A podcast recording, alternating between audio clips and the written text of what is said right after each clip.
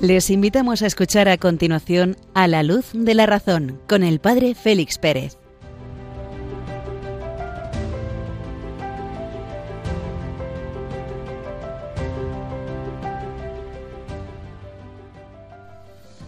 En el nombre del Padre y del Hijo y del Espíritu Santo. Amén. Muy buenas noches queridos amigos de Radio María. Cuando acabamos de escuchar las señales horarias de medianoche en la península y Baleares, una hora menos en las Islas Canarias de este día 9 de noviembre, fiesta de la dedicación de la Basílica de San Juan de Letrán, la Basílica del Salvador de Roma, la catedral dedicada a Cristo Salvador y a los santos Juanes, Juan Evangelista y Juan el Bautista. El obispo de Roma es el principio y fundamento perpetuo y visible de la unidad de la Iglesia, unidad que se fundamenta en la fe y en la verdad. Hagamos pues profesión de esta fe y de esta verdad en esta noche, en estas primeras horas del día dedicado al obispo de Roma en su sede, en su catedral.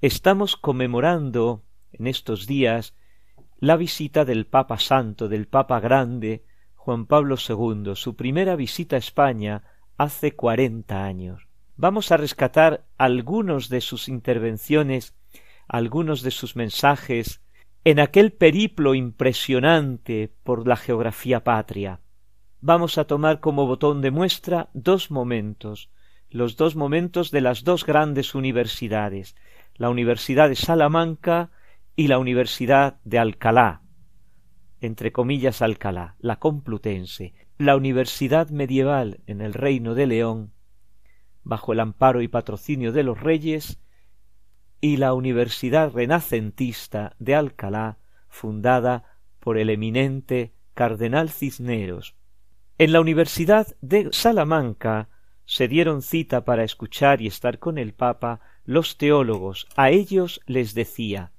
Para encontrarme con vosotros he escogido esta célebre y hermosa ciudad de Salamanca, que con su antigua universidad fue centro y símbolo del periodo áureo de la teología en España, y desde aquí irradió su luz en el concilio de Trento contribuyendo poderosamente a la renovación de toda la teología católica. Si la teología ha necesitado siempre del auxilio de la filosofía, si la fe ha necesitado siempre del auxilio de la razón, hoy día esta filosofía tiene que ser antropológica, es decir, debe buscar en las estructuras esenciales de la existencia humana las dimensiones trascendentes que constituyen la capacidad radical del hombre para ser interpelado por el mensaje de Cristo, para comprenderlo como salvífico, es decir, como respuesta de plenitud gratuita a las cuestiones fundamentales de la vida humana. Y en la Universidad Complutense de Madrid, Complutum Alcalá, se daba cita el mundo de la cultura española. Quiero expresaros con mi visita un profundo respeto y estima que nutro por vuestro trabajo. Lo hago hoy con especial interés, conscientes de que vuestra labor, por las vinculaciones existentes y la comunidad de idioma, puede también prestar una válida colaboración a otros pueblos, sobre todo a las naciones hermanas de Hispanoamérica. Y haciendo un repaso a la historia de la cultura en España, se detenía en tres retos a tener en cuenta. El primero, la libertad de espíritu para la investigación. Es necesario tener libertad para buscar y anunciar los resultados. La Iglesia apoya la libertad de investigación, que es uno de los atributos más nobles del hombre.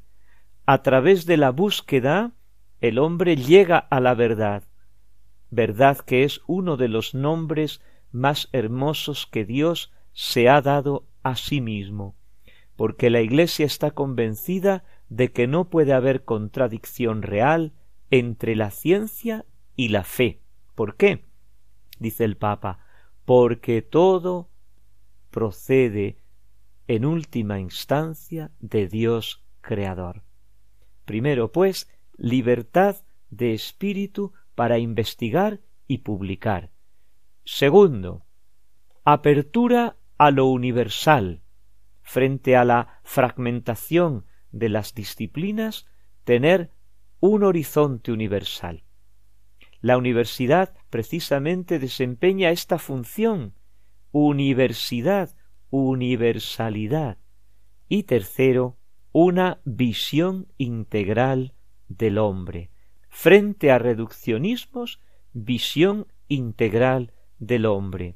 Defiende la Iglesia al hombre contra las ideologías teóricas y prácticas que lo reducen a objeto de producción o de consumo, contra las corrientes fatalistas que paralizan los ánimos, contra el permisivismo moral que abandona al hombre al vacío del hedonismo, contra las ideologías agnósticas que tienden a desalojar a Dios de la cultura. La Iglesia, experta en humanidad, según palabras de Pablo VI, sabe también lo que hay dentro del hombre, y a todos ellos les invitaba a profundizar en el camino de la verdad. Pues con estas palabras damos inicio a este programa. Os saluda el Padre Félix Pérez desde Bejar en la provincia de Salamanca. Unos momentos musicales y abordamos ya la primera parte del mismo.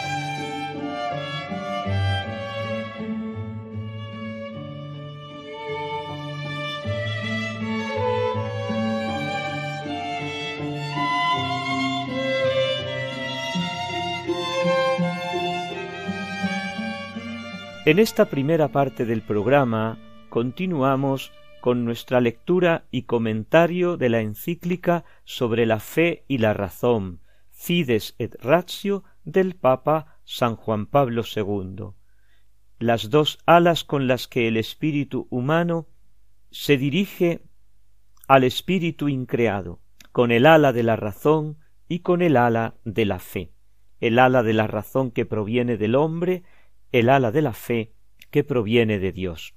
Estábamos caminando en la búsqueda hacia la verdad y consideramos hoy el punto número veintiséis. La verdad se presenta inicialmente al hombre como un interrogante concreto ¿Quién soy yo? ¿Qué sentido tiene mi vida? ¿Qué sentido tiene la vida? ¿Hacia dónde me dirijo? ¿Por qué? Porque el hombre es el ser que se hace preguntas. Los animales, las plantas, seres vivos también, ellos no se hacen preguntas. A primera vista, la existencia personal, dice el Papa, podría presentarse como radicalmente carente de sentido. De hecho, la sociedad y la cultura actual caminan por estos derroteros, una vida sin sentido, con el único sentido de la inmediatez, del aprovecha el momento carpe diem, como repiten tantos eslóganes. Disfruta del momento que el mañana no existe. No es necesario recurrir a ciertas filosofías del absurdo que subyacen en este tipo de cultura, ni siquiera a las preguntas tan sumamente importantes que en el libro de Job se plantean sobre esta cuestión.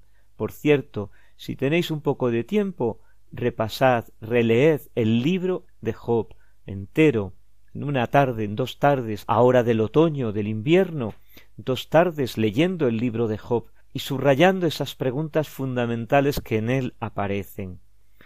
La experiencia diaria del sufrimiento propio y ajeno, la vista de tantos hechos que a la luz de la razón parecen inexplicables, que todos los días nos interrogamos sobre ellos, especialmente de las noticias dramáticas que nos llegan, son suficientes para hacer ineludible una pregunta ¿Qué sentido tiene mi vida?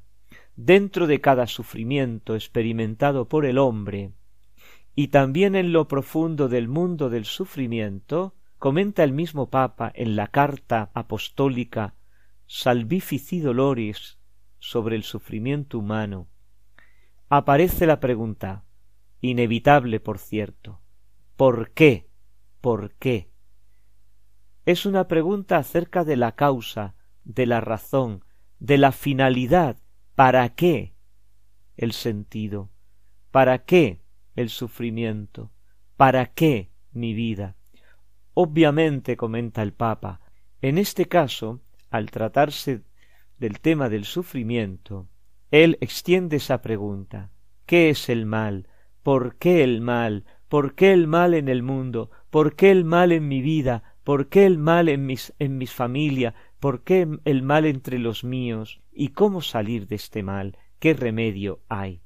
son las preguntas fundamentales del ser humano.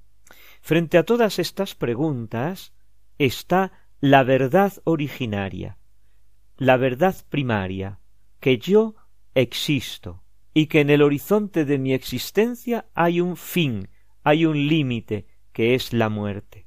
Y ante estos dos datos hay que dar una respuesta, por desconcertante que sea. Cada uno quiere y debe conocer la verdad sobre su propio fin. Quiere saber si la muerte será el término definitivo o si hay algo que sobrepasa la muerte, si le está permitido al hombre esperar una vida posterior y superior a la muerte o no. Estas preguntas han acompañado al hombre a lo largo de toda su existencia. Me gusta volver con frecuencia a la filosofía clásica, me gusta volver con frecuencia a Grecia, allí hay un montón de sabiduría, allí hay un cúmulo de experiencias que han pasado por la reflexión. Tenemos la muerte de Sócrates, tenemos la condena a muerte de Antígona, por el deber sagrado de enterrar a los muertos.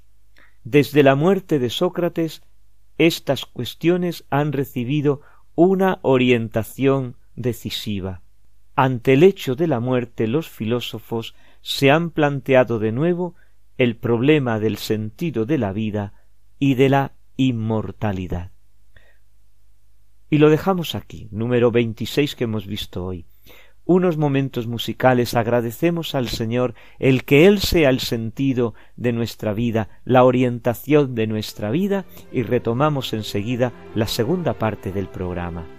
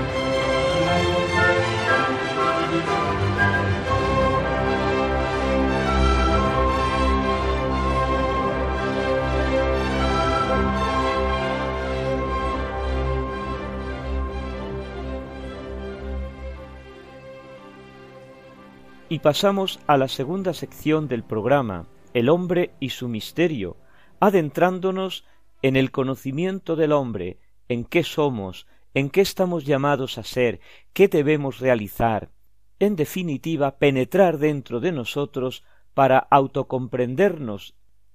Dejábamos abierta en el programa anterior la cuestión de la abstracción. ¿Qué es eso?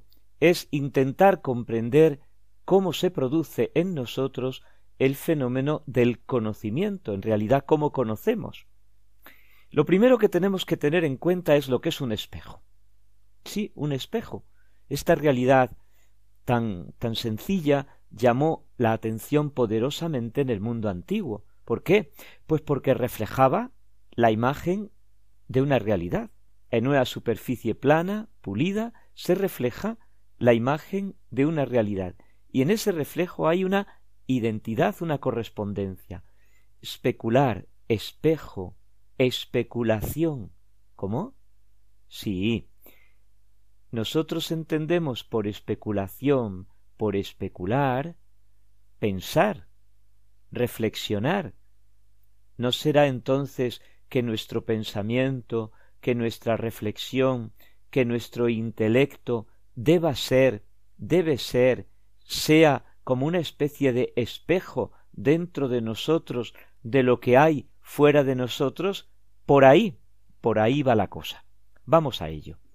La palabra abstraer, decíamos el día pasado, significa separar, separar el qué, separar una cosa de otra. Vamos a ver qué es lo que separamos. Con este nombre de abstracción entendemos aquel conjunto de operaciones con las que se forma un concepto universal, es decir, un concepto cuyo contenido, siendo uno, puede, a causa de la identidad, ser atribuido a cada uno de los individuos que le corresponden. Por ejemplo, el concepto mesa se corresponde a aquel objeto sobre el que yo estoy trabajando ahora. Se corresponde a aquel objeto sobre el que he comido hace un rato. Se corresponde a aquel objeto sobre el que coloco determinados objetos y que tiene cuatro patas. Por tanto, el concepto mesa se refiere a una universalidad concreta de objetos, las mesas. Hombre se refiere a ti que me estás escuchando, que eres un ser humano, se refiere a mí que estoy hablando en este momento, se refiere al técnico de sonido que está controlando el buen desarrollo del programa. Por tanto, el concepto hombre tiene una universalidad concreta de individuos a los que se refiere. A esto es a lo que llamamos abstracción. El proceso a través del cual se pasa de lo sensible concreto al inteligible abstracto, e inteligible para que podamos comprendernos, comunicarnos, entendernos entre nosotros. La inteligencia humana a diferencia de los sentidos, toma el inteligible en lo sensible, lo lee en los objetos, lo lee en las realidades, penetra en profundidad hasta la estructura inteligible que se encuentra bajo los aspectos sensibles. La necesidad de la abstracción nace de la condición del hombre, que es espíritu y materia, espíritu encarnado, cuerpo y alma que decimos unidos en un unum. Esta inteligencia está inmersa en el mundo y conoce a través de la sensibilidad. Inteligencia sentiente, sentiente, acostumbraba a decir el gran filósofo español Javier Zubiri. Lo esencial de la abstracción es la interiorización, leer dentro intus legere, lo propio de la inteligencia, leer dentro, penetrar en el aspecto inteligible de las cosas. Y esto nos va apuntando hacia la verdad. El proceso de la abstracción, ¿cómo se produce la abstracción? El proceso de la abstracción se realiza en tres etapas. La primera es la elaboración de la especie sensible que ya hemos visto y que es propia del conocimiento sensible. por parte de los sentidos externos e internos. De esta ya hemos tratado en programas anteriores y es la que compartimos con el mundo animal, el conocimiento sensible. La segunda etapa es la elaboración de la especie inteligible, que es fruto de nuestro intelecto. Y la tercera es la asimilación de la especie inteligible dentro de nosotros. Elaboración sensible, elaboración inteligible y asimilación. La abstracción de la primera etapa debida a los sentidos externos e internos se suele llamar omisiva, porque cada sentido percibe un aspecto del objeto, color, y omite los demás, dureza, y omite los demás, olor, y omite los demás. La segunda y la tercera etapas constituyen lo que es la abstracción intelectual. Santo Tomás de Aquino da un paso más y distingue entre la abstracción total y la abstracción formal. En la abstracción total, el universal, el concepto universal, mesa, bolígrafo, es abstraído de los distintos bolígrafos de las distintas mesas que yo he percibido.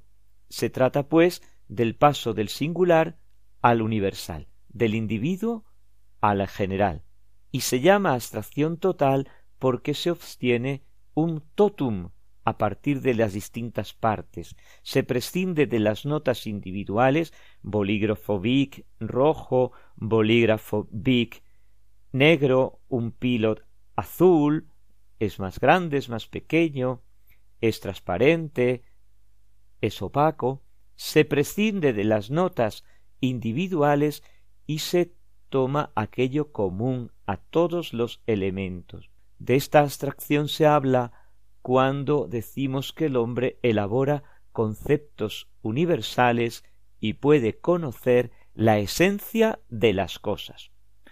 Y es común a todas las cosas porque todas trabajan con conceptos universales. La abstracción formal toma la forma separada, no sólo de las notas individuantes, sino también de los mismos sujetos. Por ejemplo, cuando de Pedro afirmamos no sólo que es hombre, sino también su humanidad, es decir, aquello que hace que Pedro sea hombre.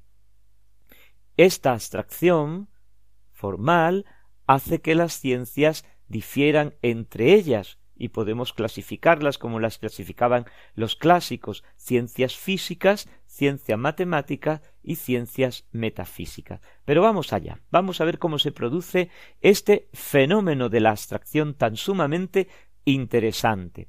Primero, el intelecto humano es como una tabla rasa, decían los clásicos ya Aristóteles, tabla, una tabla encerada, un encerado, es una superficie plana encerada con cera, donde con un punzón se iban escribiendo las letras. Terminada la escritura, para aprovechar los materiales, no estábamos en una sociedad del descarte, se calentaba un poquitín la cera, se pasaba con un rasero y quedaba la superficie otra vez dispuesta para volver a escribir en ella. Pues nuestra inteligencia es así. Nuestra inteligencia no tiene nada, y es como una tabla, es una mera potencia pasiva. Potencia pasiva quiere decir que puede recibir todo sin tener predisposición a nada. Potencia, poder pasiva. Ella no hace nada. Pues la inteligencia es eso, al principio. En ella no hay nada. Nuestra inteligencia no posee nada, ningún tipo de conocimiento. Y cuando comienza a entender es porque pasa de la potencia del poder entender al acto, a comprender, y a esta inteligencia dispuesta para comprender, para inteligir, para leer dentro, es lo que llamamos inteligencia pasiva. Segundo, el intelecto activo. La inteligencia humana también es una potencia activa, es una realidad que está en acto, porque la especie sensible con la que ha terminado el proceso cognoscitivo de los sentidos es decir, aquello que en el fantasma, aquello que en la imaginación aparece y que se conserva en la memoria, ¿eh? recordemos conceptos de programas anteriores, esa especie sensible no es un inteligible en acto, no es algo que mi inteligencia tiene, que posee ya. ¿Por qué? Porque si ya la poseyera, no se diferenciaría del conocimiento sensible. Es que estamos hablando de dos niveles distintos.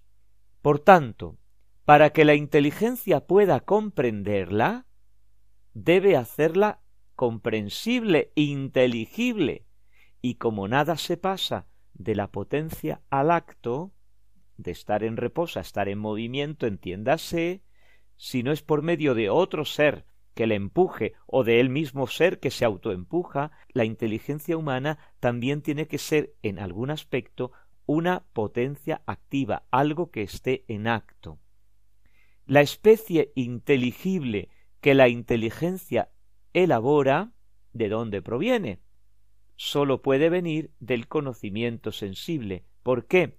Porque nada hay en nuestro intelecto que antes no haya pasado que provenga de los sentidos. Todo el mundo exterior a mí penetra dentro de mí por las puertas, por las ventanas de los sentidos. Sin embargo, lo que penetra dentro de mí por los sentidos no puede ser inteligible en acto. ¿Por qué? Porque está transido de materia, y por tanto la materia no es inteligible por sí misma, ni puede actuar sobre la inteligencia que es espiritual, para pasar del plano sensible al plano intelectual, la iniciativa tiene que provenir de la inteligencia. Por eso hablamos de intelecto activo. Esto Aristóteles le traía mal traer, porque intuía que ahí tenía que haber algo, pero no acababa de dar con la tecla.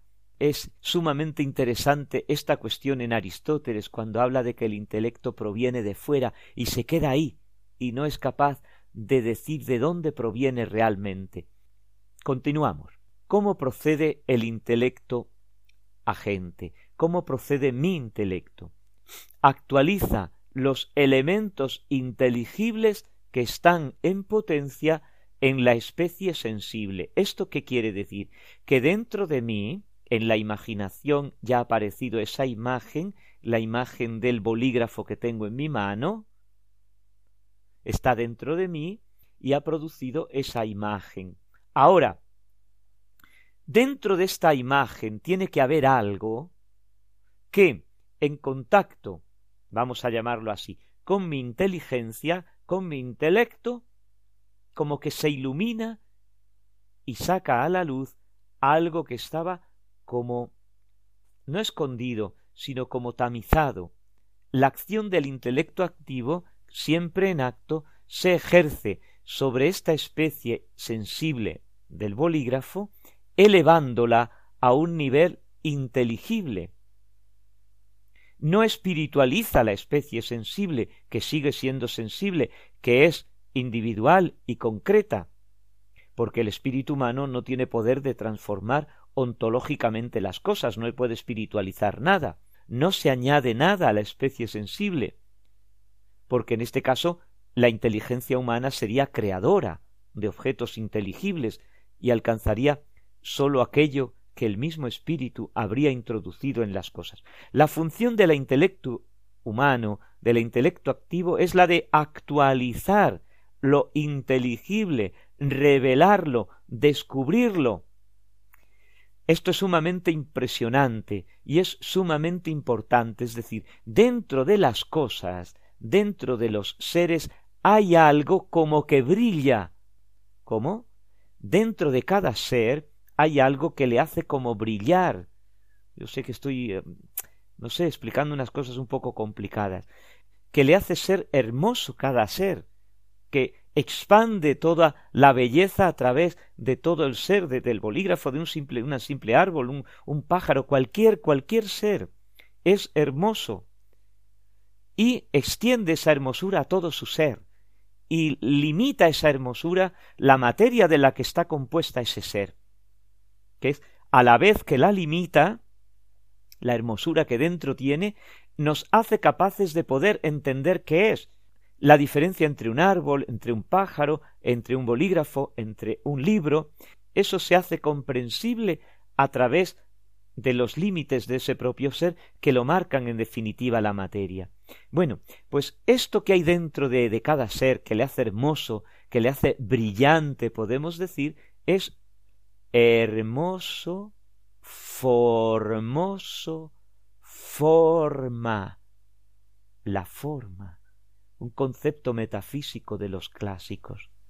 La forma le hace hermoso, le hace brillante, y lo que el intelecto humano capta es esa forma, y para captar esa forma el intelecto tiene que estar en acto, tiene que estar como iluminado. San Agustín y con él los agustinianos, San Agustín y con él todas las teorías del conocimiento de corte agustiniano hablan de una iluminación, una iluminación para poder comprender, para poder leer el contenido que tiene un ser dentro de sí, una iluminación que procede del que es la luz, la verdad, el verbo, Jesucristo.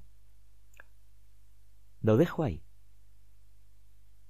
La función de la inteligencia es actualizar lo inteligible, revelarlo o descubrirlo. Algo así como se revela un carrete para los que ya tenemos cierta edad, el sistema que se empleaba para la fotografía antigua, o los rayos X, las radiografías, los rayos, los rayos ultravioletas, es decir, un medio que capacita leer una realidad que a mis sentidos se les escapa. A mis sentidos se les escapa el concepto, adelanto la palabra concepto, libro, mesa, pájaro, y hay un medio, esa inteligencia, y hay un medio, esa luz, que me permite leerlo. Leer dentro. Y tercero, tercer momento de este proceso, el verbo mental. Una vez formada la especie inteligible, ya hemos pasado al nivel intelectual. La inteligencia pasiva, el intelecto pasivo, recibe esa especie inteligible y entiende. La inteligencia activa, el intelecto activo, revela, ilumina. La inteligencia final, pasiva final, recibe lo que ha iluminado el intelecto agente y expresa en sí misma, dentro de la misma inteligencia, la esencia de la cosa con una especie expresa, así se llama técnicamente, como una especie como de, de, de espejo que refleja la esencia de lo que hay fuera. Y, y, y este intelecto concibe dentro de sí algo que está dentro de las cosas.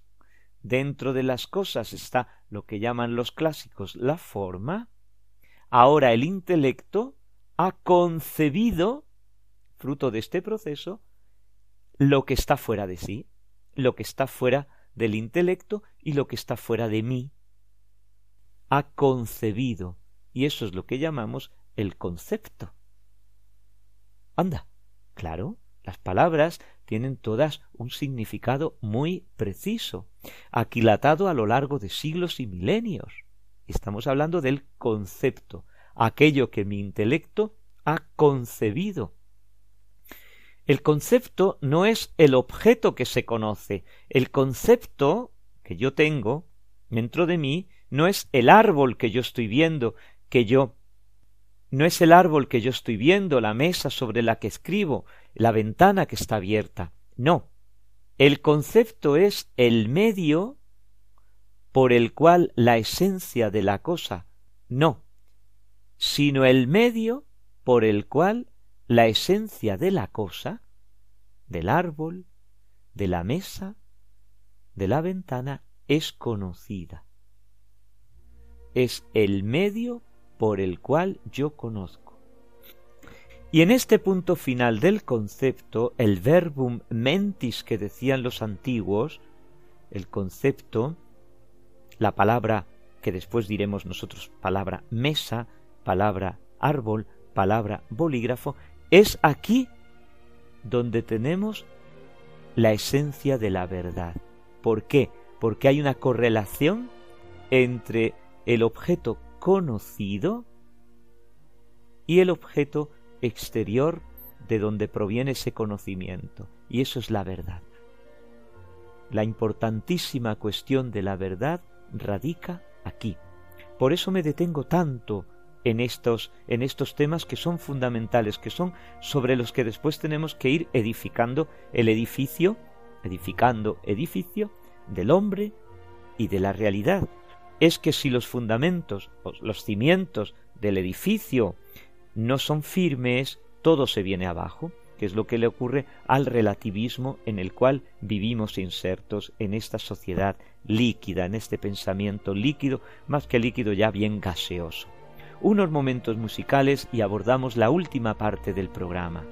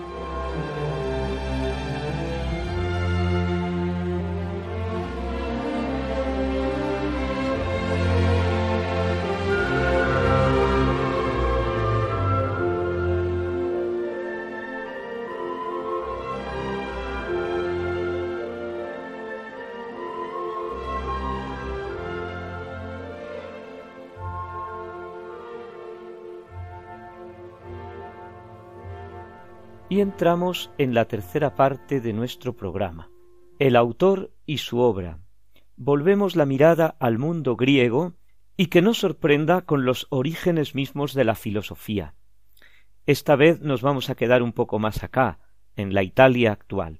En Crotona, en la Magna Grecia así llamada, se va a desarrollar en el siglo VI antes de Cristo una escuela filosófica fundada por Pitágoras, ese legendario personaje oriundo de Samos, que al parecer había fundado una secta semirreligiosa cuya finalidad era la purificación por medio de la vida teorética. No tenemos nada escrito de él, no se conserva nada, y ha pasado a la historia con una gran fama.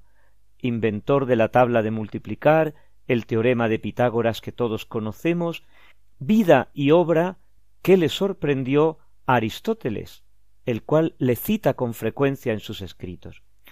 Pitágoras nació en Samos. El punto culminante de su vida hay que situarlo alrededor del 530 antes de Cristo y su muerte a principios del siglo V. Diógenes Laercio, el más famoso entre los antiguos autores de biografías de filósofos, resume así las etapas de su vida.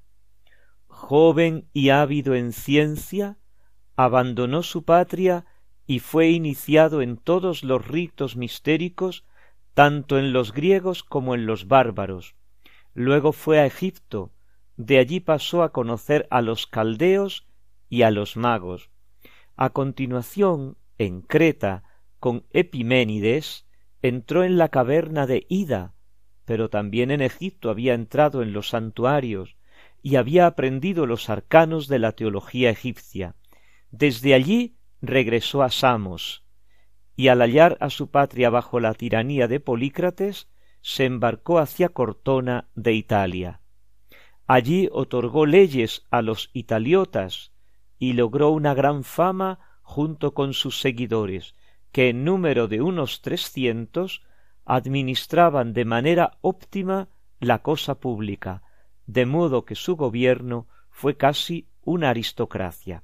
Bueno, los viajes a Oriente quizá fueron invenciones posteriores. En cambio, lo que sí es cierto es que vivió en Cortona, que fundó esta asociación tipo filoreligiosa, y que las doctrinas que en ella se enseñaban pueden tener el origen perfectamente en el fundador. Al poco tiempo de su muerte, y quizá ya durante los últimos años de su vida, a ojos de sus seguidores, había perdido ya sus rasgos humanos, se le veneraba casi como un semidios, como un numen, y su palabra poseía el valor de un oráculo. Lo dijo él, se expresaba así con frecuencia en la secta, en el grupo. Lo dijo él. ¿Qué es esta escuela? Esta escuela había nacido como una especie de confraternidad, de orden religiosa, estaba organizada mediante reglas específicas de convivencia y de conducta individual. Su finalidad consistía en realizar un determinado tipo de vida que les llevara de la ciencia y de la doctrina como medio a convivir en un bien común para la purificación de las almas. Las doctrinas eran un secreto en el cual sólo los adeptos podían entrar en conocimiento. La difusión se encontraba absolutamente prohibida. Vamos a ver algunos aportes de esta interesante escuela filosófica, verdaderos hitos para la posteridad. Uno, los números son el principio de todas las cosas. La esencia de las cosas es el número. Para los pitagóricos, los números son sagrados. Cada uno de ellos era un símbolo de alguna realidad suprema. Escribe así Aristóteles. Los pitagóricos fueron los primeros que se dedicaron a las matemáticas y que las hicieron avanzar, y nutridos por ellas, creyeron que los principios de esas serían los principios de todas las cosas que son. Y puesto que en las matemáticas los números son por propia naturaleza los primeros principios, precisamente en los números ellos pensaban ver, más que en el fuego, en la tierra, en el aire y en el agua, muchas semejanzas con las cosas que son y que se generan. Y prosigue Aristóteles. Y además, porque veían que las notas y los acordes musicales consistían en números, y finalmente porque todas las demás cosas en toda la realidad les parecía estar hechas a imagen de los números, y que los números fuesen lo primero en toda la realidad, de ello pensaron que los elementos del número fuesen los elementos de todas las cosas, y que todo el universo fuese armonía y número. A primera vista, este texto puede sorprender. A primera vista este texto nos deja desconcertados. Sin embargo, es de una profundidad extrema. ¿Por qué?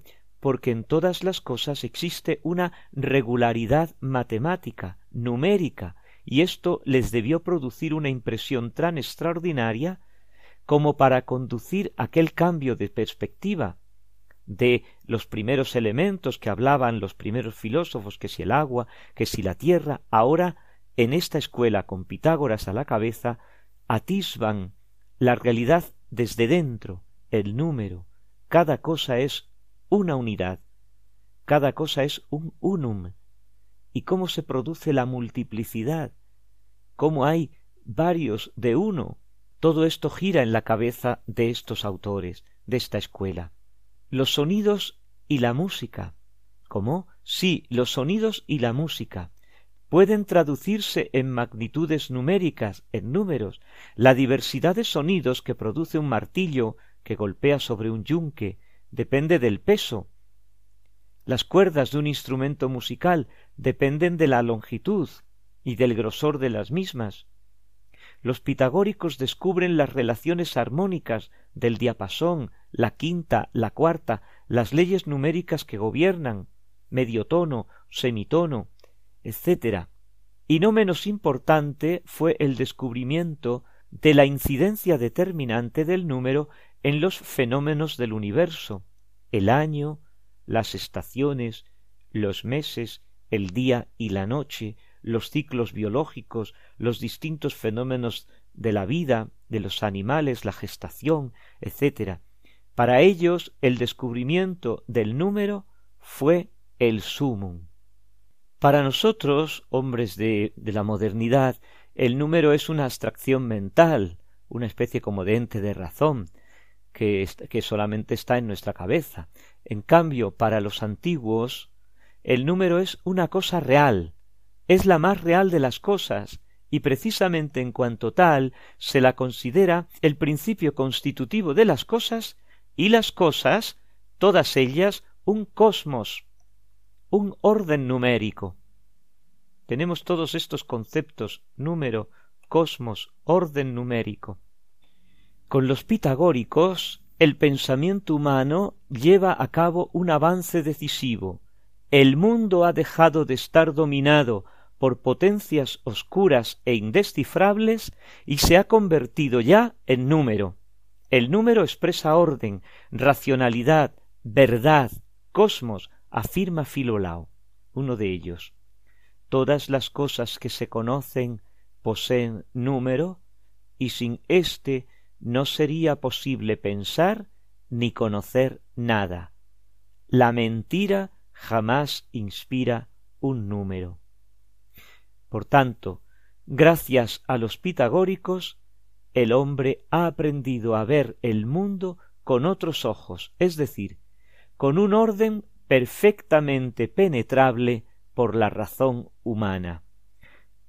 Hemos dado un salto de gigante en la comprensión de la realidad, en la cultura, y ello gracias a esta escuela tan desconocida de los pitagóricos. Pero no termina aquí precisamente descubren el número como parte de un cosmos, y este cosmos como parte de otro superior que es la vida final a la que hay que alcanzar, la vida final a la que hay que llegar, la vida final que se llega a través de la purificación del alma, liberándola del cuerpo. Parece ser que es el primer filósofo que defiende la metempsicosis, esa doctrina que nos habla de que las almas provienen de otro mundo anterior, viven en este mundo mío y después vuelven a otro mundo, transmigran las almas, van de un cuerpo a otro.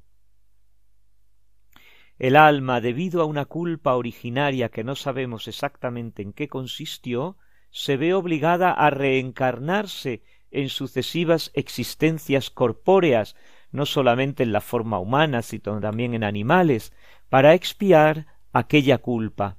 Esto lo vamos a comprender también en Platón, que es uno de los elementos fundamentales de todo el sistema filosófico de Platón. La finalidad, por tanto, de nuestra vida consiste en liberar el alma de la esclavitud del cuerpo, y para conseguirlo es necesario purificarse. Los pitagóricos se distinguen claramente de los órficos en lo que respecta a la elección de los instrumentos y de los medios de purificación. Los órficos apelaban a celebraciones mistéricas, a prácticas religiosas. En cambio, los pitagóricos van a considerar sobre todo a la ciencia, la ciencia, el conocimiento como senda de purificación, además de severa práctica moral. Y puesto que el fin último consistía en vivir entre los dioses, los pitagóricos introdujeron el concepto del recto actuar humano como un hacerse seguidor de Dios, como un vivir en comunión con la divinidad. Un testimonio antiguo, y con esto terminamos, refiere así sobre ellos todo lo que los pitagóricos definen acerca del hacer y el no hacer tiene como meta la comunión con la divinidad. Este es el principio y toda su vida se halla coordinada hacia este fin de dejarse guiar por la divinidad. De este modo, los pitagóricos fueron los iniciadores del tipo de vida que ha sido llamado bios theoreticos, vida contemplativa, es decir, vida dedicada a la búsqueda de la verdad y del bien a través del conocimiento. Ojo que la palabra escuela en griego significa ocio, aquel que deja de trabajar para conocer, para comprender, que tiene ocio, tiempo libre, para conocer, comprender la realidad. Y con esto concluimos nuestra aproximación a Pitágoras y a los pitagóricos,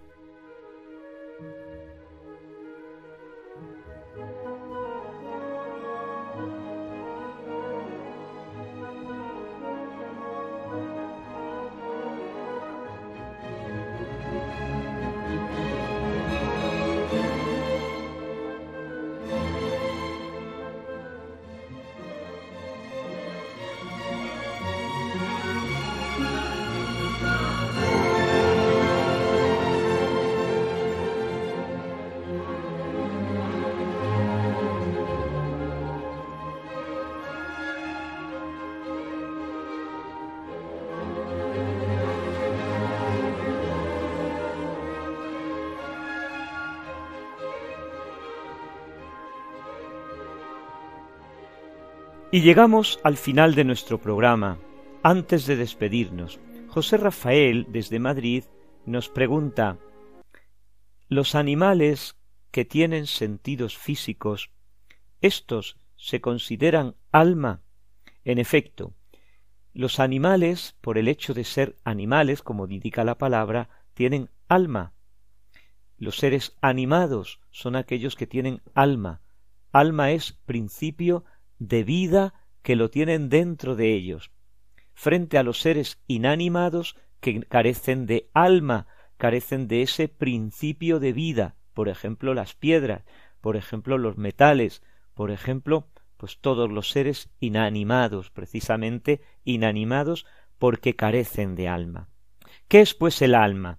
El alma es el espíritu infunde Dios en el momento de la concepción de un ser humano sí, es el alma humana, que es espiritual y que viene de fuera. Esa palabra, pongámosla entre comillas, que es muy interesante, porque es de Aristóteles.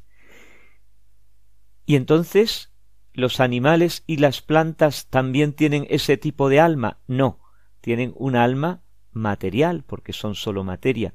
Tienen dentro de ellas el principio de movimiento, el principio vital, el cual, para buscar el alimento, a diferencia de las plantas, los animales desarrollan los sentidos, los cinco sentidos. Unos tienen más, otros tienen menos, uno tiene los cinco, otros, como por ejemplo la almeja o el mejillón, pues parece que solo tienen uno, que es el tacto.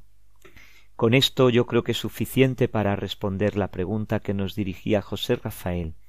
Podemos seguir enviando nuestras preguntas, nuestros comentarios al correo electrónico del programa a la luz de la razón arroba Radio María ES.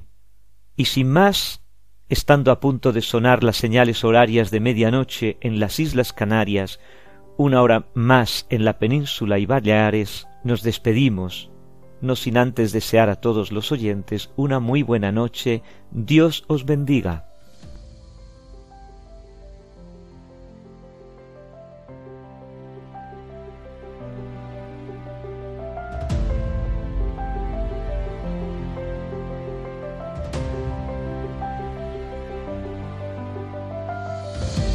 Han escuchado en Radio María A la Luz de la Razón con el Padre Félix Pérez.